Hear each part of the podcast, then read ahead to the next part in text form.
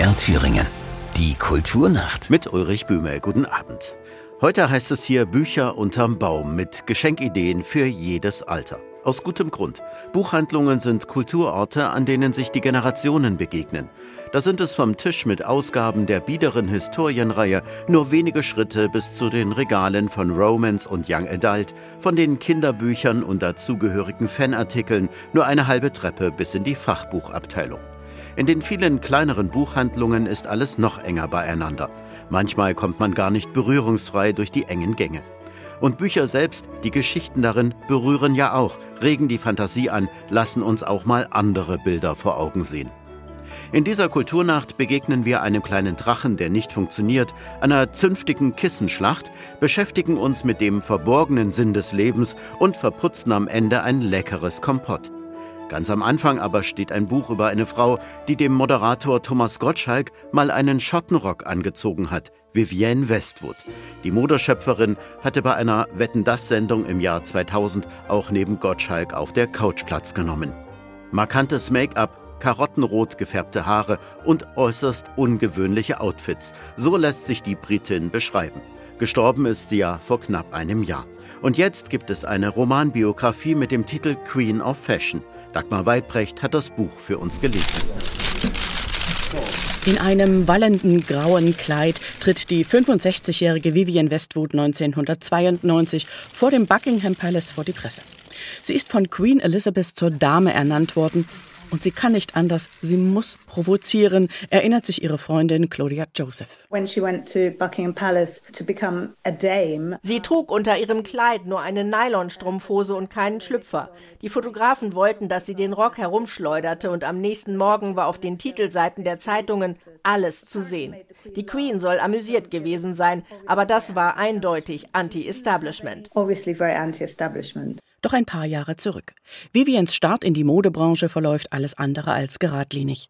Sie kommt aus einfachen Verhältnissen. Zwar studiert sie einige Monate an der Kunsthochschule, doch sie kann sich als Frau im England der 60er Jahre nicht vorstellen, so ihren Lebensunterhalt zu verdienen und wird Grundschullehrerin. Ganz den Konventionen entsprechend heiratet sie den Werkzeugmacher Derek Westwood und bekommt einen Sohn.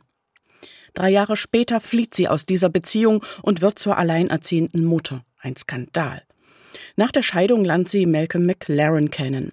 Sie schneidert schon immer gerne und entwickelt peu à peu ihren eigenen Stil. Sie trennt Kleidungsstücke auf, mixt andere Materialien dazu und setzt sie wieder zusammen, die Nähte außen. Sie verfeinert ihr Handwerk immer weiter und so schlägt 1971 die Geburtsstunde der ersten Boutique Let It Rock in der Londoner Kings Road. Vivian ist eine Kämpfernatur. Alles gegen das Establishment. Ihr Mann und kreativer Partner McLaren behandelt sie aber schlecht. Er sieht sich als genialen Geist und sie nur als ausführende Handwerkerin. Als Manager der Punkgruppe Sex Pistols taucht er immer wieder ab zum Erfolg der Band tragen aber auch die schrillen Outfits von Vivian bei. So wie der Stern der Sex Pistols singt, so schwindet die Partnerschaft mit McLaren. 1983 die Trennung, unter der Vivian sehr leidet. It was not a happy relationship. It was like fencing with somebody. He could not leave the house in the morning without wounding me in some way. McLaren habe stets Streit gesucht und sei erst dann zufrieden gewesen, wenn er sie schon morgens zum Weinen gebracht habe. Sie ist eine starke Frau und schafft es, ihr Unternehmen durch eine finanzielle Krise zu führen. Als sie 1989 als Gastprofessorin an die Universität für angewandte Kunst nach Wien berufen wird, hat sie es in ihren Augen endlich geschafft. Damals ihr ungewöhnlicher Appell an die Jugend. Don't buy new clothes. Kauft keine neue Kleidung. Tragt eure alten Lieblingssachen immer wieder. Nehmt zur Not die Tischdecke. Aber seht zu, dass ihr prima und individuell aussieht. Also weniger kaufen und sorgfältiger auswählen und vor allem nicht diese ganzen Allerweltsklamotten kaufen. Ihre Forderung aktueller denn je. Der Roman Queen of Fashion schildert emotional das Werden und Wachsen von Vivienne Westwood. Wie sie sich immer wieder in Frage stellt und dennoch eine unglaubliche Kreativität entfaltet. Die Trennung von McLaren stürzt sie in eine tiefe Krise, ehe sie gestärkt daraus hervorgeht. Besonders beeindruckend ist ihr Engagement für Frieden, Menschenrechte, Umwelt und Tierschutz. Der Roman ist lesenswert und malt ein differenziertes Bild von dieser außergewöhnlichen, unangepassten Frau.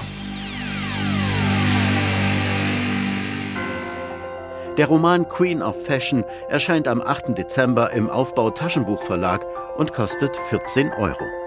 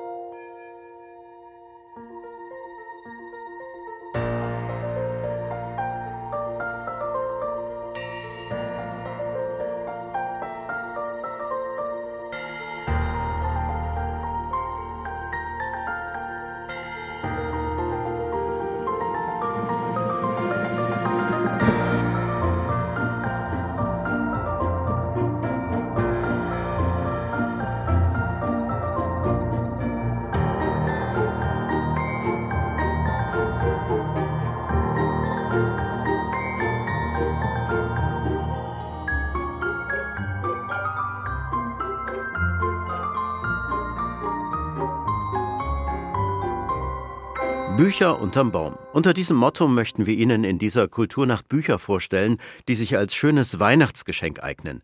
Jetzt kümmern wir uns um solche für Vorschulkinder, also um Geschichten, die Mama und Papa dem Nachwuchs noch vorlesen.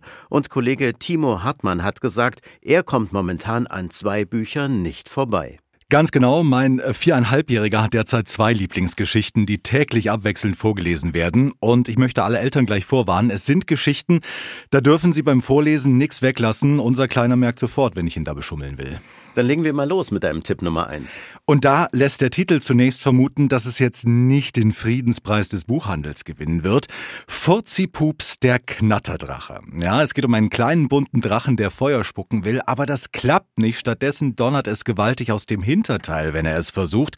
Für die Kinder ein Highlight, es ist so ein kleiner Buzzer dem Buch beigelegt. Da können sie an den richtigen Stellen im Buch draufdrücken und dann kommt ein Pupsgeräusch. Und ich persönlich finde schön, dass die Geschichte in Reimform erzählt ist. Da können die Kinder ganz schnell mitsprechen. Du hast doch bestimmt ein schönes Beispiel auf Lager. Ja. Er drückt, er prustet, läuft rot an, damit er Feuer spucken kann. Dann qualmt's ein bisschen, doch nur kurz und plötzlich kommt ein dicker ja, ich habe jetzt mal gedrückt. Die Geschichte soll Kindern Mut machen, wenn sie eine Sache nicht können, trotzdem dran zu bleiben, es mit Humor zu nehmen und zu schauen, welche anderen Stärken habe ich. So heißt es hier Richtung Ende. Du bist nicht wie die anderen und die sind nicht wie du. Das macht dich manchmal traurig und nervt dich ab und zu. Naja, und dann kommt noch die gereimte Moral von der Geschichte, die will ich hier aber nicht vorwegnehmen. Autor ist der Ostberliner Kai Lüftner. Erschienen ist Furzipups im Koppenrad Verlag. Sehr schön illustriert natürlich auch. Inzwischen gibt's schon mehrere Fortsetzungen, Spiele und Fanartikel. Da macht Lesen und auch Aufräumen der ganzen Familie Spaß, würde ich mal sagen. Aber du hattest mir auch noch was von früher angekündigt. Da wird's wohl jetzt nostalgisch. Ja, ein Buch, das ich mir selbst als Kind unzählige Male habe vorlesen lassen und irgendwie freue ich mich ganz besonders, dass Sohnemann das auch so toll findet. Corbinian mit dem Wunschhut. Originalausgabe. Erschien 1976, dann mal über Jahre nicht erhältlich und seit 2020 wieder verfügbar. Die Kinder lernen da einen Mann kennen namens Corbinian Ohrwaschel und dem fliegt in seiner Wohnung ein gelber Wunschhut durchs offene Fenster zu. Und was denkst du, würden sich normale Erwachsene zuerst wünschen? Gesundheit, Geld, Fleisch und Dieselautos, würde ich mal sagen. Ja, aber bei Corbinian ist das halt anders. Der wünscht sich zum Beispiel einen Apfelbaum in seine Wohnung oder Socken, die niemals Löcher haben und das können seine Mitmenschen gar nicht verstehen. Hier wieder ein kleiner Auszug. Am Nachmittag kam die Tante Caroline zu Besuch. Sie sah natürlich sofort den Apfelbaum und erschrak sehr. Sie schlug die Hände zusammen und rief entsetzt, Ja, was ist denn das? Ja, was ist denn das? Um sie zu beruhigen, erzählte Corbinian von seinem Wunschhut. Aber das beruhigte die Tante Caroline ganz und gar nicht. Du Dummkopf, schimpfte sie, einen Sack voll Geld hättest du dir wünschen sollen. Und so wird immer wieder auf den armen Corbinian eingeredet, aber der lässt sich nicht aus der Ruhe bringen und wirft den Wunschhut sogar weg, als er denkt, er hat alles, was ihn glücklich macht. Den Kindern wird vermittelt, hey, es kommt nicht auf die materiellen Dinge im Leben an, sondern du kannst dir so viele Dinge wünschen, die auch unmöglich erscheinen. Das geht mit deiner Fantasie und ohne einen Cent. Auch hier übrigens jede Seite bebildert. Corbinian mit dem Wunschhut von Annegret Fuchshuber erschienen bei Tienemann. Furzi Pups der Knatterdrache und Corbinian mit dem Wunschhut legt Timo Hartmann für Vorschulkinder unter dem Weihnachtsbaum. Vielen Dank und wir gehen gleich eine Altersklasse höher.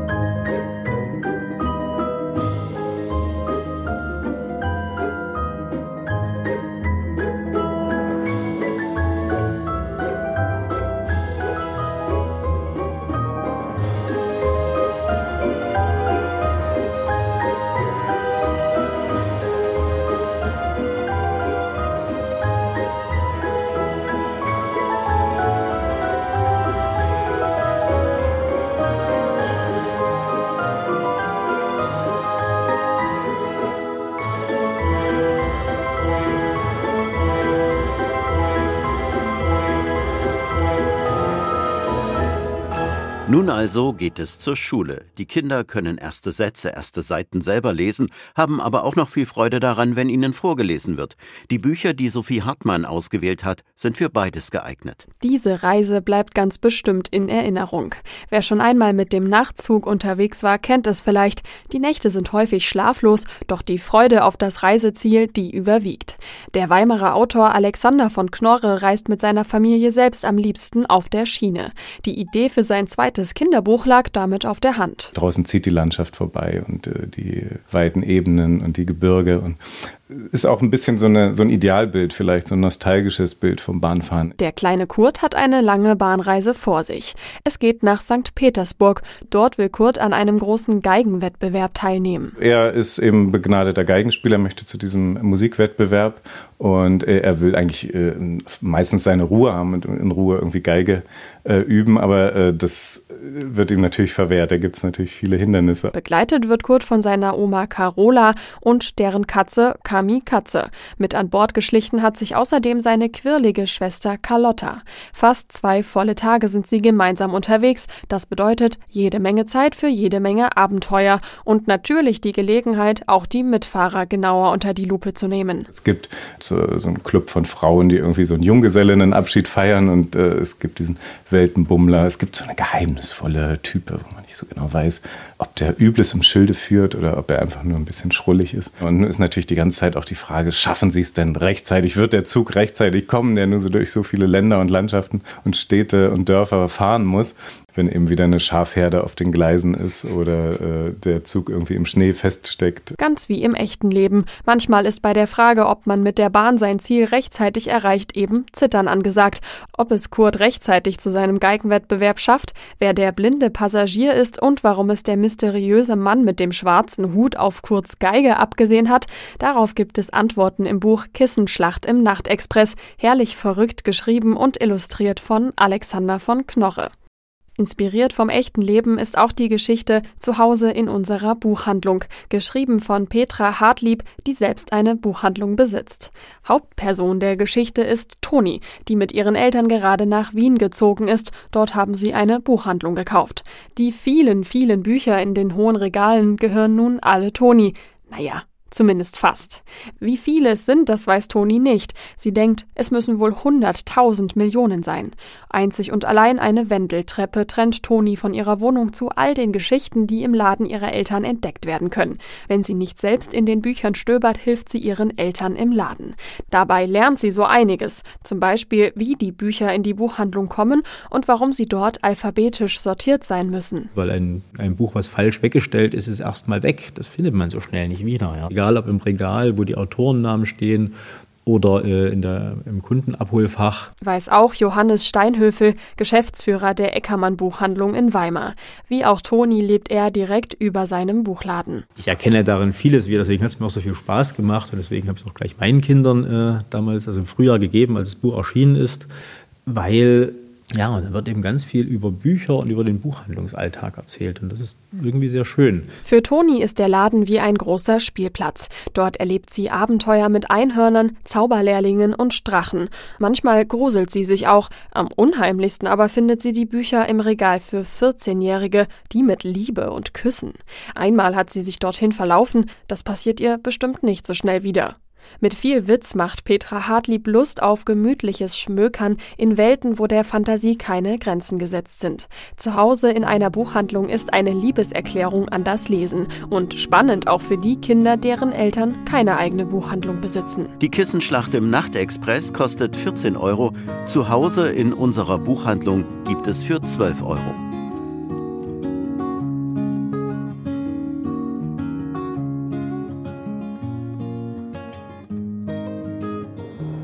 It's been years since we carved our names on a clock tower door before everything changed. We were big eyed boys with the salt on our skin, and we'd throw our kites to the wind. And they'd fly on and on and on.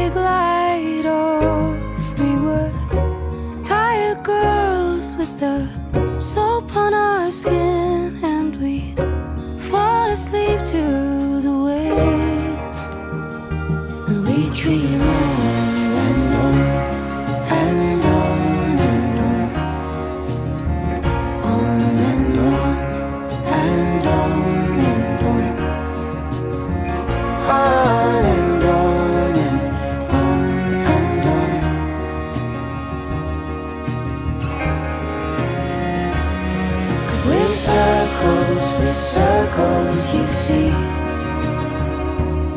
We go round, round the sun, in and out like the sea. I'll circle round you, you will circle round me.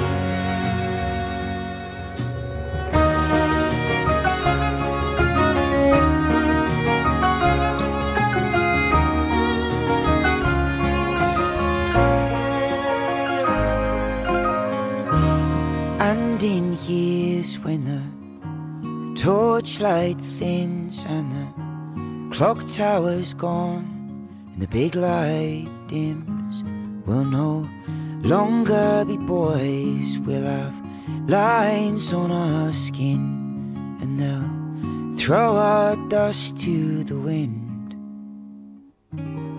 MDR Thüringen, die Kulturnacht. Heute mit Buchtipps für jedes Alter. Elke Heidenreich, bekannt für ihren teils bissigen Humor. Sie kennen sie vielleicht als Moderatorin der ZDF-Sendung Lesen.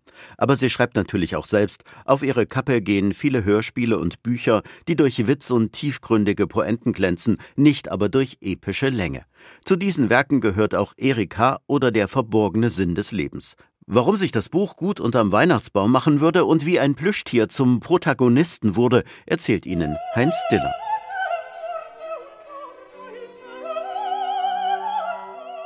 Was hat Donna Annas Arie aus Don Giovanni mit einem rosa Plüschschwein zu tun? Eine ganze Menge, denn die Protagonistin Betty, dessen Vater sie Lisa nannte und die in der Schule Ellie gerufen wurde, hat gerade eine depressive Phase und wird noch dazu von ihrem Ex-Mann angerufen, der nach Lugano gezogen ist. Betty erinnert sich an gemeinsame Zeiten. Ich machte die Augen zu und dachte an die komische Dachwohnung, in der wir zusammen gewohnt hatten. Franz hatte Bühnenbilder im verkleinerten Maßstab gebaut und im Szenenbild von Don Giovanni hatten unsere beiden Hamster Kain und Abel gewohnt. Sie waren auf den kleinen Balkönchen erschienen und hatten sich geputzt und vom Tonband spielten wir dazu Donna Annas Arie aus dem Ende des zweiten Akts. Und zu der Zeit haben wir furchtbar viel getrunken. Und so beginnt eine ganz besondere Weihnachtsgeschichte, die aus der Depression herausführt und in ein skurriles Happy End mündet. Für Katrin Sommer gehört die Story zu ihren Lieblingsbüchern. Sie betreibt die Buchhandlung Lesezeichen in Schmalkalden, für die sie seit 2017 den jährlichen Deutschen Buchhandelspreis gewann. Es ist also einer dieser trüben Novembertage. Es ist kurz vorm Advent. Da läuft eine Frau, die an dem Tag auch einen wirklich schlechten Tag hat. Sie hat also Unangenehmes auf der Arbeit erlebt und es sieht überhaupt alles gar nicht gut aus. Und dann kommt sie in, streift sie so durch die Straßen, durch die Stadt und kommt in, in ein Kaufhaus und dort befindet sich in der Spielzeugabteilung ein riesengroßes rosa Schwein. Und sie guckt dieses Schwein an und muss so lächeln auf der Stelle, dass sie sagt, sie muss dieses Schwein haben. Und dann nimmt sie das einfach und verlässt das Kaufhaus mit diesem Schwein. Ein Kauf, der noch Folgen haben sollte. Zunächst versteckt sich das rosarote Plüschschwein unter ihrer Jacke, schämt sich vielleicht, kommt sich etwas doof vor. Und dann aber lässt sie das Schwein einfach rausgucken aus ihrer Jacke. Sie hat es zuerst unter ihrer Jacke gehabt. Und lässt sie es einfach rausgucken. Und alle Menschen, die ihr begegnen, sehen so traurig aus. Und kaum haben sie einen Blick auf dieses Schwein geworfen, müssen sie allesamt lächeln. Und alle grüßen sie und alle sind ganz freundlich zu ihr. Und plötzlich ähm, ist der Tag also ein völlig anderer. Und ihre Erfahrung, und so geht das Buch dann auch weiter, ihre Erfahrung ist also, dass überall, wo sie mit diesem Schwein auftaucht, ähm, die Menschen äh, sich wieder öffnen und aus ihrer, aus ihrer Traurigkeit rauskommen und äh, sich eben öffnen auch für andere. Schwein gehabt, ein Glücksschwein sogar, das anderen Mut macht und Freude spendet. Das steckt hinter der etwas schrägen Geschichte. Also ich glaube, äh, sie gibt uns die Information, dass es in der Weihnachtszeit, also ich sage es mal in der Adventszeit, eben nicht darum geht, möglichst viel noch zu erledigen und möglichst viel Vorräte zu besorgen und möglichst viel Geschenke zu besorgen, sondern es geht eigentlich darum, ähm, ja, sich zu öffnen für andere Menschen und achtsam ähm, damit umzugehen, dass die einem begegnen und dass sie, ähm, dass man sie in seinem Leben hat. Klamauk mit tieferem Sinn also ein ideales Weihnachtsgeschenk, das dunkle Gedanken vertreiben kann und, wie der Titel verkündet, den verborgenen Sinn des Lebens erschließt. Geschmückt wird das Ganze mit melancholischen Erika-Bildern des Malers Michael Sober und das Büchlein wird wohl bis spätestens zum zweiten Weihnachtsfeiertag gelesen sein. Also es ist auch ein, ein ganz dünnes Büchlein, sozusagen reduziert auf das Wesentliche, worauf es im Leben ankommt, vielleicht sogar. Und äh, dementsprechend schmal ist auch das Bändchen, aber Sie werden es lieben. Jeder liebt es eigentlich. Erschienen ist Erika oder der verborgene Sinn des Lebens beim Rowold Verlag und kostet als Taschenbuchausgabe 11 Euro.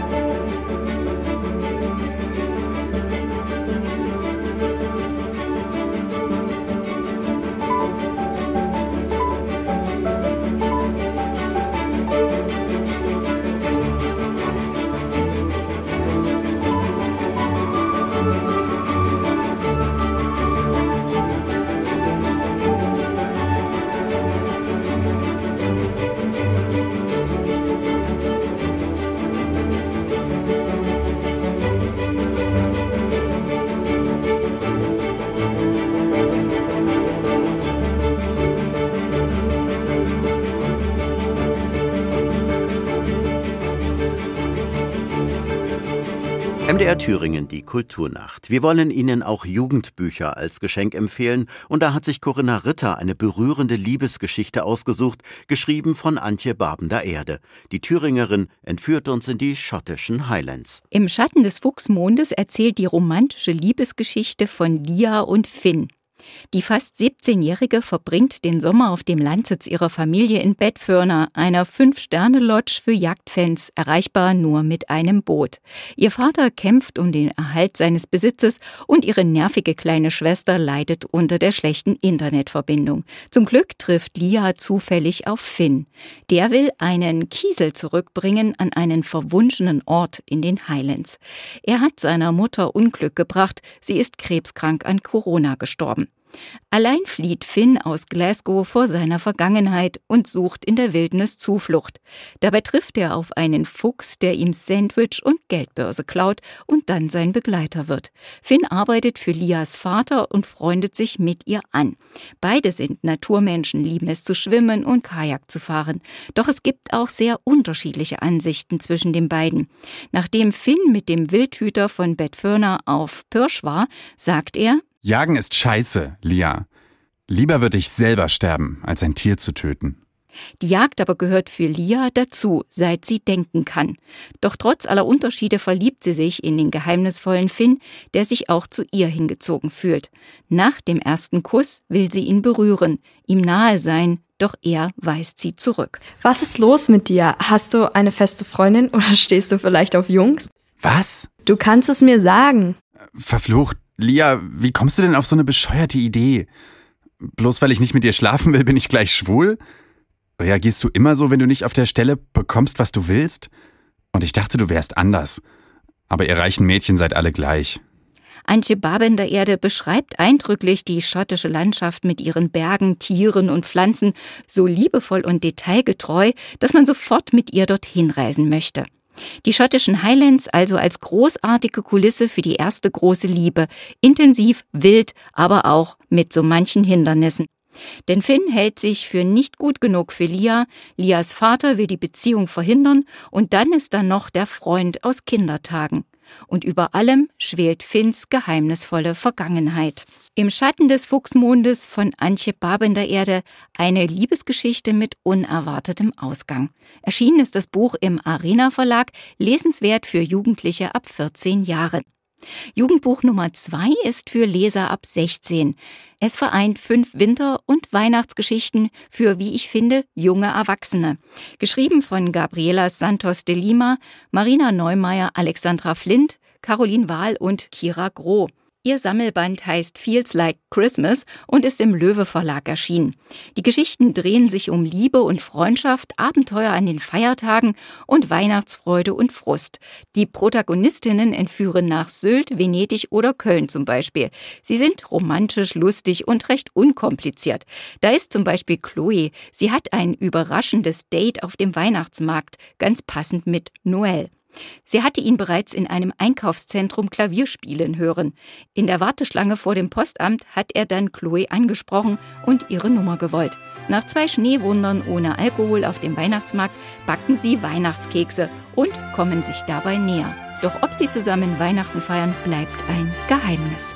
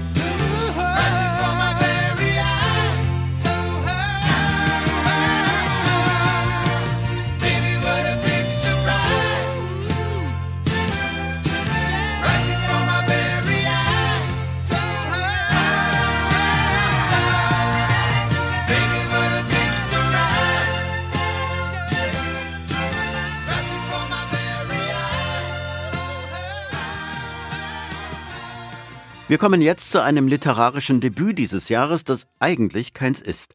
Denn auch wenn Liv Marie Barrow mit dem Roman Wellenkinder zum ersten Mal auf dem deutschen Buchmarkt auftaucht, ist sie doch keine Newcomerin. Unter einem anderen Namen, ihrem richtigen sogar, nämlich Claudia Riekel, hat die in Naumburg aufgewachsene Autorin schon zwei Krimis veröffentlicht. Die Frau mag es offenbar spannend. Nicht nur in ihren Büchern. Wolfgang Schilling hat ihr Neuestes gelesen und sich mit der Autorin getroffen. Ich weiß ja nicht, was diese Geräuschkulisse in Ihnen auslöst. Bei Margit, Oda und Jan, den Wellenkindern, die dem Roman seinen Titel geben, sind es offensichtlich keine guten Assoziationen. Das Meer hat den Dreien etwas auf den Lebensweg mitgegeben, an dem sie schwer zu tragen haben, wissend oder nicht, ein Trauma kann man das nennen oder Geheimnis, das zu entschlüsseln wir als Leser eingeladen sind von Liv Marie Barrow, die in Leipzig lebt und eigentlich Claudia Riekel heißt. Unter ihrem bürgerlichen Namen hat sie bereits zwei erfolgreiche Kriminalromane veröffentlicht. Schreiben kann sie, obwohl sie sich beim Studium eher mit dem Lesen beschäftigt hat. Ich habe nach dem Literaturstudium eine Dissertation angefangen und habe aber recht schnell festgestellt, dass ich nicht über Bücher schreiben will, sondern lieber selbst ein Buch schreiben will. Mir hat es einfach so gut gefallen, mich hat Sprache begeistert und ich hatte während des Studiums schon Bücher über kreatives Schreiben entdeckt und habe eine Leidenschaft entwickelt, die zu lesen und auch kleine Schreibübungen zu machen und es hat mir so gut gefallen, es war so erfüllend, dass relativ schnell klar war, dass, dass ich das machen will und dass das mein Leben sein wird. Ihr nunmehr drittes Buch hat sie unter einem neuen Namen veröffentlicht, weil es in einem anderen Genre spielt, sagt sie. Vielleicht ja aber auch, weil es bei einem anderen Verlag erschienen ist. Kein Krimi diesmal also, obwohl auch die Polizei involviert ist, in der Gegenwartsebene des Buches in der Jan, ein 50-jähriger Vater eines kleinen Jungen, als eine Art Detektiv in eigener Sache auf der Insel Rügen unterwegs ist. Doch es gibt noch zwei weitere Zeit- und Handlungsebenen. Die eine ist mit Margit verbunden, der wir zuerst als junge Mädchen auf einem Flüchtlingsschiff begegnen, das sie aus Königsberg über die Ostsee bringt.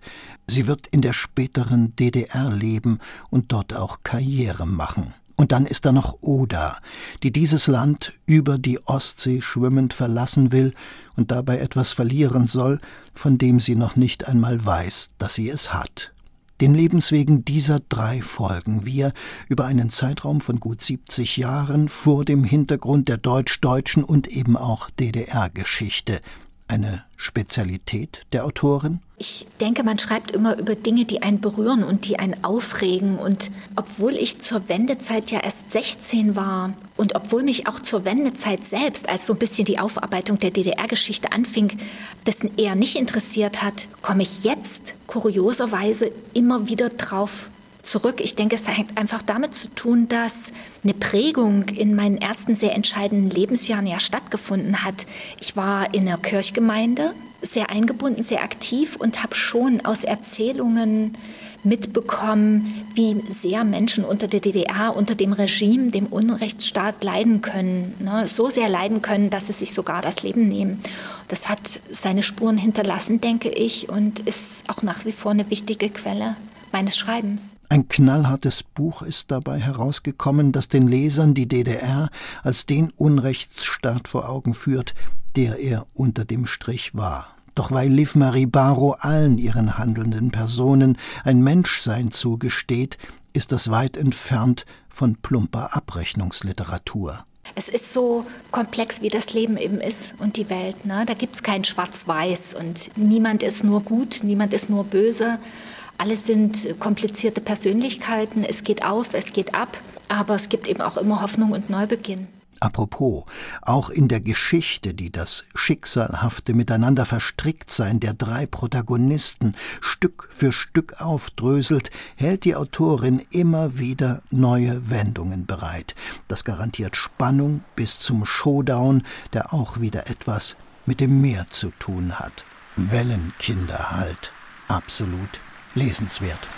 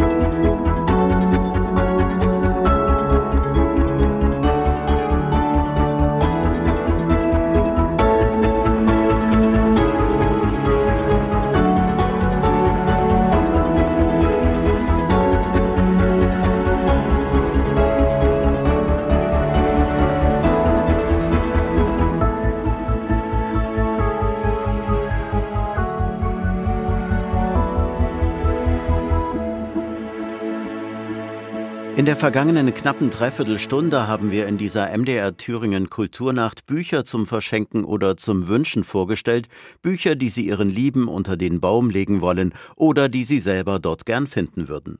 Bücher für kleinere und größere Kinder, für Jugendliche und natürlich auch für Erwachsene. Zum Schluss habe ich noch etwas Besonderes für Sie, nämlich eine ganze Bibliothek. Nicht erschrecken, es geht um zehn Bücher. Jedes im gleichen Format, mal etwas dicker, mal dünner und der Einband ähnlich gestaltet. Die Schöne Bücherbibliothek. Herausgeber ist das Netzwerk Schöne Bücher und die Verlegerin Jeanette Bauroth aus Steinbach-Hallenberg gehört dazu. Das Netzwerk Schöne Bücher ist ein Zusammenschluss aus 100 unabhängigen Verlagen aus ganz Deutschland, die sich zu Beginn der Corona-Pandemie zusammengetan haben, als plötzlich alle Buchmessen ausfielen und klar war, für die Kleinen wird es ganz schwierig mit der Sichtbarkeit. Zehn Verlage haben jeweils ein Buch aus ihrem Programm ausgewählt und für die Bibliothek bereitgestellt. Da ist wirklich alles dabei, vom historischen Roman über den Thriller, den Mallorca-Krimi, Science-Fiction-Roman und natürlich auch eine Liebesgeschichte. Der Salier Verlag aus Eisfeld hat sich für etwas Lustiges entschieden, das Kudernatsch-Kompott von André Kudernatsch, sagt Verleger Bastian Salier. André Kudernatsch ist ja einer unserer wichtigen Autoren im äh, Verlag. Der ist ja immer im, im, im satirischen Bereich unterwegs und äh, hat damit äh, mit seinen Lesungen in Thüringen immer ganz großen Erfolg. Und er hat jetzt in diesem Jahr feiert er sozusagen sein 30. Bühnenjubiläum und Jubiläum als Autor. Und da haben wir mal uns zusammengesetzt und haben gedacht, Mensch, man müsste mal so eine kleine Werkschau machen.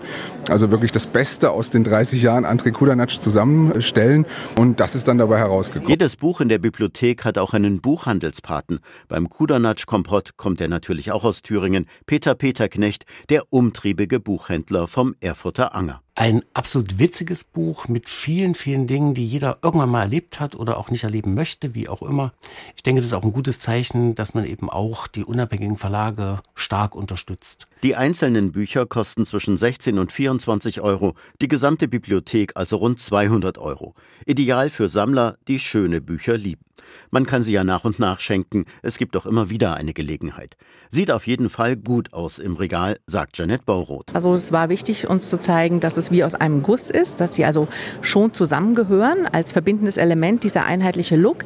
Aber gleichzeitig ist es natürlich auch sehr schwer, so viele unterschiedliche Genres, einen Look zu finden, der allen gerecht wird. Deswegen haben wir uns für ein relativ sachliches Layout entschieden, immer mit aber dem individuellen Titelbild vorne drauf, damit eben das im Regal auch sehr schön aussieht, man aber auch jeder Titel trotzdem äh, für sich stehen lassen kann. Die Verlegerin aus Steinbach-Hallenberg hat übrigens den Liebesroman beigesteuert. Trauzeugen küsst man nicht und es geht um einen jungen Mann im Rollstuhl, der eine wunderschöne und auch lustige Liebesgeschichte erlebt. Mit Happy End. Und auch unsere Kulturnacht Bücher unterm Baum geht jetzt zu Ende. Haben Sie viel Freude beim Entdecken dieser und anderer Geschenkideen. Ich wünsche Ihnen noch einen schönen Abend und eine gute Nacht.